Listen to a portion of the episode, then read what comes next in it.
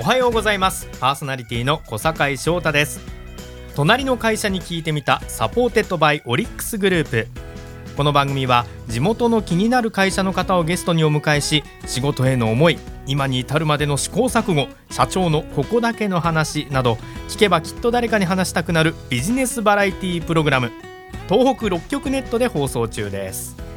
さあ今週もパートナーは仙台のデート FM で放送中モーニングブラッシュパーソナリティの深井幸恵さんです。よろしくお願いします。今日もよろしくお願いします。お願いいたします。さあそしてゲストは先週に引き続き人気ケーキ店アルパジョンを展開する有限会社マスの製菓の代表増野秀明さん、はい、ということでございます。先週もねなんかもうちょっと掛け軸にしたくなるようなお話もありましたよね。ちょっとねもうあの格言がね、ね、いっぱい飛び出して、うん、うん、でも感じたのが、はい、やっぱここだっていう、うん、なんかその時を逃さないっていう。そうですね、でもそこのこう偶然を引き寄せる力みたいなのもちょっと感じられてね。そうですね、うん、そこをこう手繰り寄せるやっぱり経営者としてのやっぱりパワーっていうのも感じた部分なんですけど、はい、それからやっぱりこうお誕生日ケーキバースデーケーキの思い入れの強さっていうのをものすごく感じて、はいはい、あそうだよね、うん、記念日だからもう絶対そこで選ばれるケーキ屋さんになるって決めたっていうお話もありましたけれども、うんね、小坂井さんなんかこうバースデーケーキの思い出とかありますか？バースデーケーキね僕やっぱり一回好きってなったらもうそのケーキっていう風になるものじゃないですか、バースデーケーキって、僕もずっと買ってるチョコレートの美味しいお店のケーキがあるんですけどやっぱバースデーケーキってそういうケーキだからこそそのマソンさんのこだわりっていう部分を聞いてあやっぱこのお店で買いたいと皆さん思うんだろうなっていうふうに改めて思ったんですよね。やっぱりもうこの日はこれじゃなきゃダメっていうふうに選ばれるってことですもんね。んなんかこれじゃないとちょっと違うっていう、うん、であの記念日だからねやっぱり自分が食べたいものっていう部分もあると思うんですけど。ね、ですから今日はちょっとどういうまたねそのアイディア的な部分も含めてお話が聞けるのか。そうですね、うん、ちなみに小坂井家の、はい、小坂井家のお誕生日パーティーってどんな感じなんですか？小坂井家でも普通ねえなそんな変わらないと思いますけどね。芸能人だから、はい、なんかこういろんな高いものがどうのみたいなイメージ皆さんあるかもしれないですけど、えー、ケーキとあのお母さんが作った美味しい食べ物とで父も年を重ねてきてるんで父とちょっとお酒飲むとかね。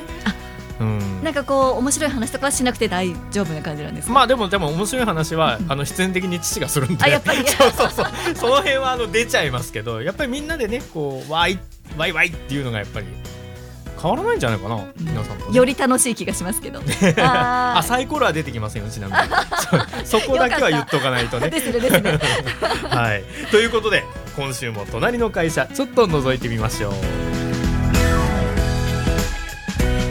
この番組はオリックスグループの提供でお送りします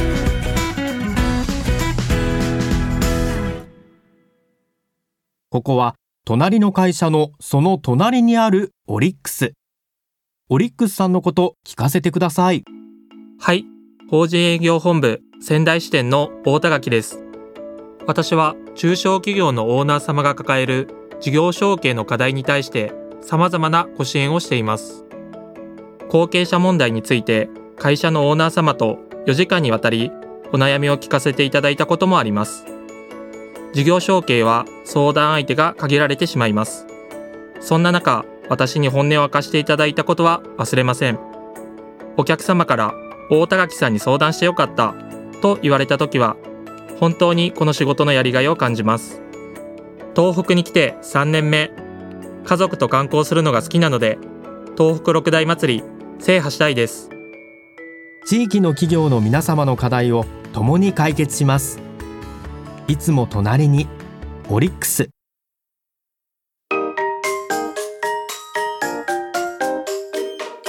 隣の会社に聞いてみた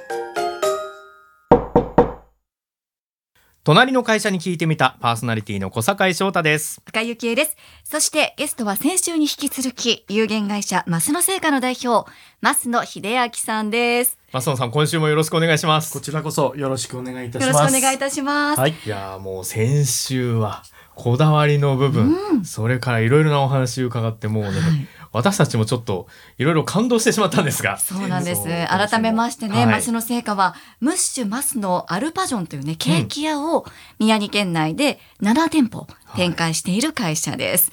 サンタのいるケーキ屋としても知られる本当に人気のお店で、地元の方々の思い出、記憶に残るような商品作りを続けていらっしゃるとそういうことなんですね。はい。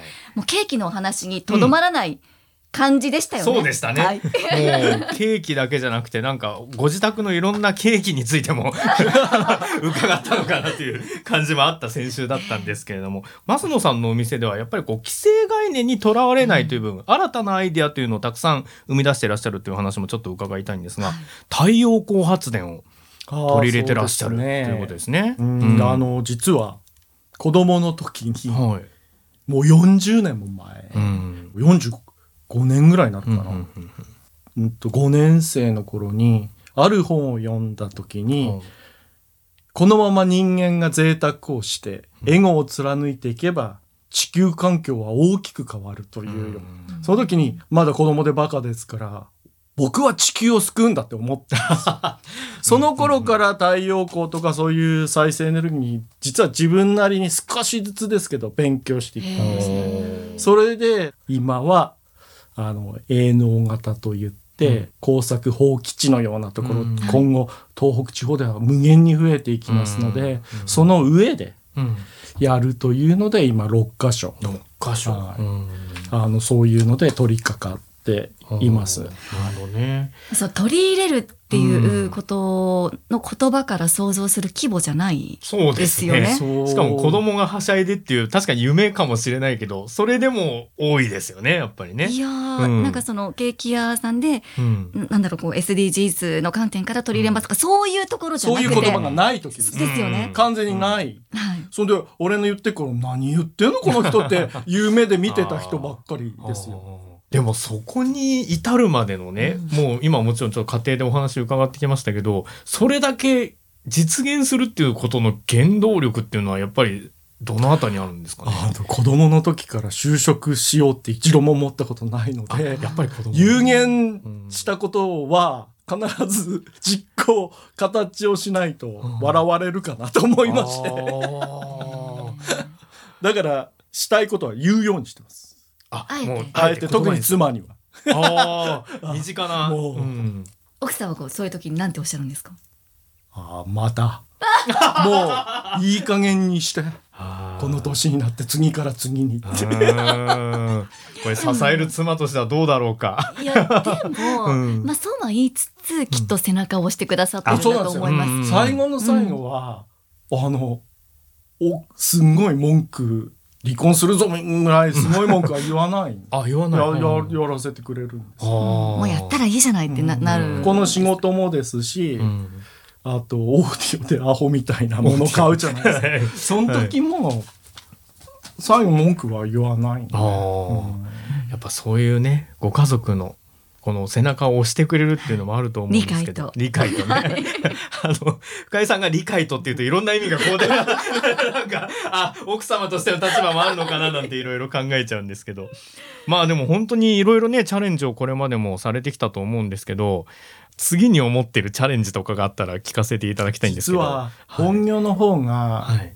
あの長男がこの間も経営方針発表会って銀行のさんの前でうん。全てして、あの未来に関してはほもう親バカのお話長男編をするんですけども、長男編彼はお酒が強いんですけれどもうん。二十、歳頃飲みに行くって言ったら居酒屋安いとことかあるじゃないですか、うんバーにしか行ってなかったんですそうするとバーに来てる人たちってお医者さんとか上場企業の役員さんとか二十歳だから多分珍しがられて声かける。そのうちに明らかに長男のヒロムが主導権を握ってうん。あの計画して温泉行ったりしてんでその人たちとマスターあマスターも含めて。マスターも含二十歳でですよ。ええこれは俺は 経営者として100%負けるなって思いました。もうその人を引きつける力と。も。うん。それでもうあ僕は経営者として100%この人に負けるんだ。あだから次の展開はもう再生エネルギー論しかないですね。あの発電だけじゃなくて今後再生エネルギーっていうのは好き勝手な時にうん。天気のいい時風吹いてる時好き勝手な時に発電するので、オーバーなる使う量よりオーバーする場合、はいはい。そうすると一瞬で捨てなければいけない、うん。それを僕が巨大蓄電池で全て吸収しようっていうのを今3年以内に実現することを今やろうとしてる。最後ははい。あの皆様のはインフラの部分に携わったことをできて死んでいきたいかなと。これね僕ね今ちょっともしかすると聞いてくださってる方の中にもいやいやまさかそんなと思う方がいるかもしれないけど僕ねやってるような気がする。さ3年後じゃなくてやってるような気がする。そんでその夢に近づいて実現する頃には、はるか高い違う目標ができてるそうんかですよ。また別の目標ができてる。人生繰り返しなんですよ。奥さんまたそう、また、そう、それも。いい加減にして。あー。隣の会社に聞いてみた。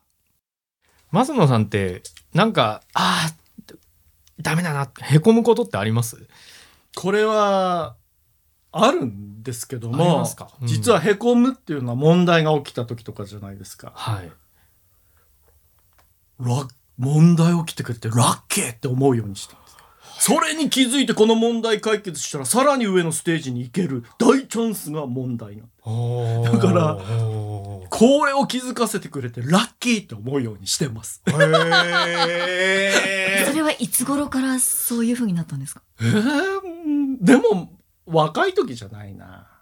40過ぎてからだ人間の平等ってほとんど顔も違えば能力もいろんなもん足の速さとかも違うんですけども、未来へ行く時間軸は同じじゃないですか、でもその時間過ぎていく中で落ち込んでた時には何の生産性もなければ 何もないんですよ逆にもっとひどくなって心の病とかにもなるわけですよ、もういいこと何もない、うん。時間の無駄なんだよね。時間の無駄。私も昨日落ち込んでました。うん。時間の無駄だった。だってその時いいこと何一つ生まれないじゃないですか。そうですね。見てるこっちもそうなんか嫌な気分になるし、うん本人はもっと傷んでるし。はい。うん。やめようへこむの。やめましょう、うんそうですね。もうあの、美味しいもの食べてケーキ食べててもう次行こうっていう。次行こう、はい。それ解決したら上のステージ待ってるよ。ラッキーに変えたらいいんです。素敵なお言葉いただきました、うんありがとうございます。ありがとうございますちょっと今日伺いたいのが増野さんが実際にこの仕事をやられていて一番こう良かったなやりがいだなって思うのってどんな時ですか？これはもう最初から今もです。これしか求めてないのかなって思うぐらい。うんお金をいただいて生活させていただいているのにお客さんも褒めてくれるんですよね、それがすごい嬉しくて、でもちょっといろいろ景気だともっと聞きたいのにちょっと私の耳に時々しか入らなくなってきたんですよ。それで新店あの一番頂点以外に箱塚店というのもほぼ同時オープンで今年したんですけれ名ども、取の方に、はい。そこでですね私しあのもう入魂の社長一人仕込みって書いてある、あのランチでハンバーグをムッシュバーグステーキっていうのを出して、そしたらもうめちゃめちゃ褒められるんですよ。毎日。もうこんなのは食べたことない、本当に美味しいもうケーキ屋さんの10倍ぐらい褒められる。もうこれが今生きがいですね。やっぱり褒められる。お客様から褒めていただく。うんまあ、喜んでいただく。喜ん喜でいただくそこが嬉しいよね。でもねその今おお話ししてたランチでもあのお店のホームページとか見るとしっかり毎日出しを取るかこだわってらっしゃるんです。そのこだわりの部分がやっぱりお客さんに響いて、うんでやっぱり増野さんのところにも帰ってくるっていう。そうですよね。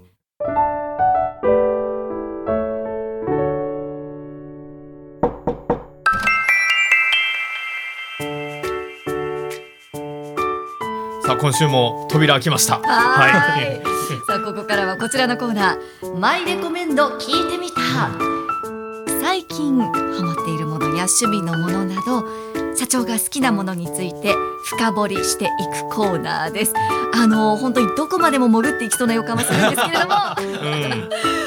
うん。今の増野さんのマイレコメンド教えてください。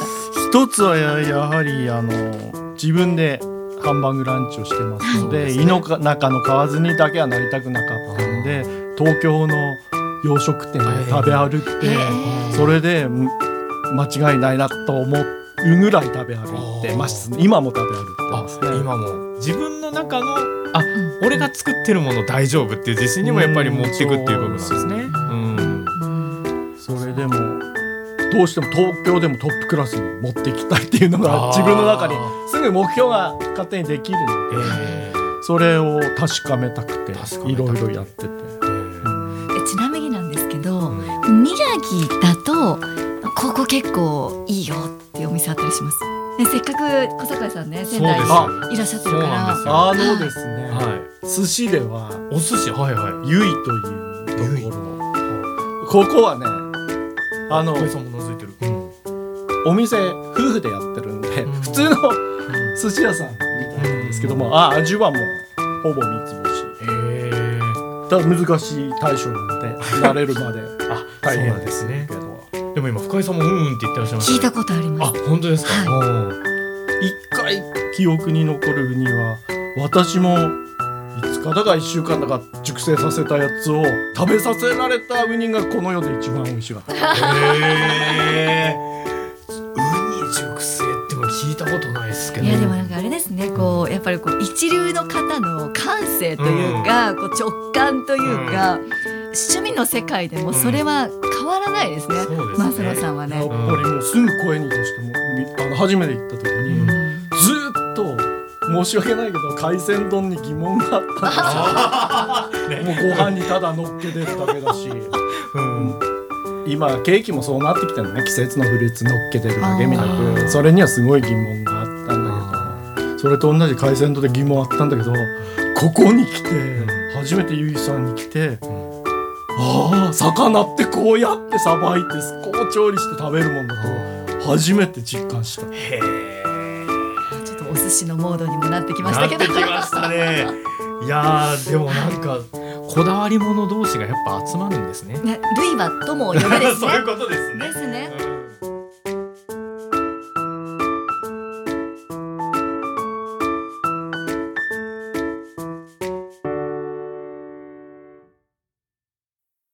ここは隣の会社のその隣にあるオリックス。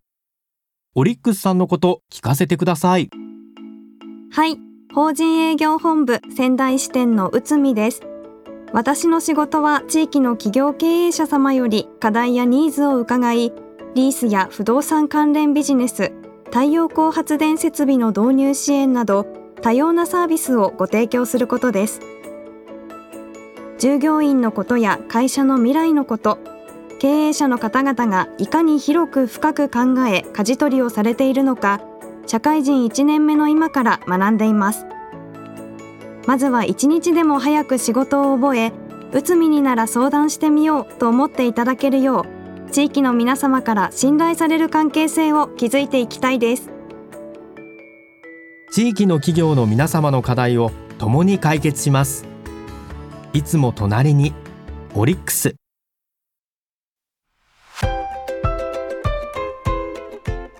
隣の会社に聞いてみたそろそろお別れの時間です2週にわたってアルパジョンのオーナーシェフ増野さんにお話を伺ってきたんですけど今あのアルパジョンのオーナーシェフ増野さんってさらっと紹介しましたけど今週のお話はもうケーキ屋さんを飛び出してましたもんね。完全にそねの枠から出てましたね。出てましたよ、いやーエネルギーの話とか。うん、あの発電した電気を蓄電することまで考えてらっしゃったでしょ、いやでも本当にそこが、うん。多分本当肝じゃないですか、うん。でそこをみんなやりたいんだけどできないっていうところを、もうやれるやった未来しか見てらっしゃらなかったですよね。そうですよね。はいで多分本当自然と引き込まれていくなんか不思議な魅力のある方だったなっていうのを感じました。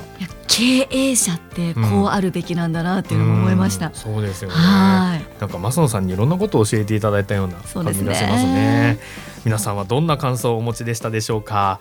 番組では皆さんからのメッセージをお待ちしています。番組サイトのメッセージフォームから送ってください。また番組公式 X と Facebook ページもぜひチェックしてみてください番組サイトにリンクが載っていますハッシュタグは隣の会社隣のはひらがなで会社はカタカナです皆さんからの感想お待ちしています放送から1週間はラジコのタイムフリーで聞けることはもちろんポッドキャストでも放送を聞くことができますあの部分聞き逃したという方はねぜひ活用してみてください、はい。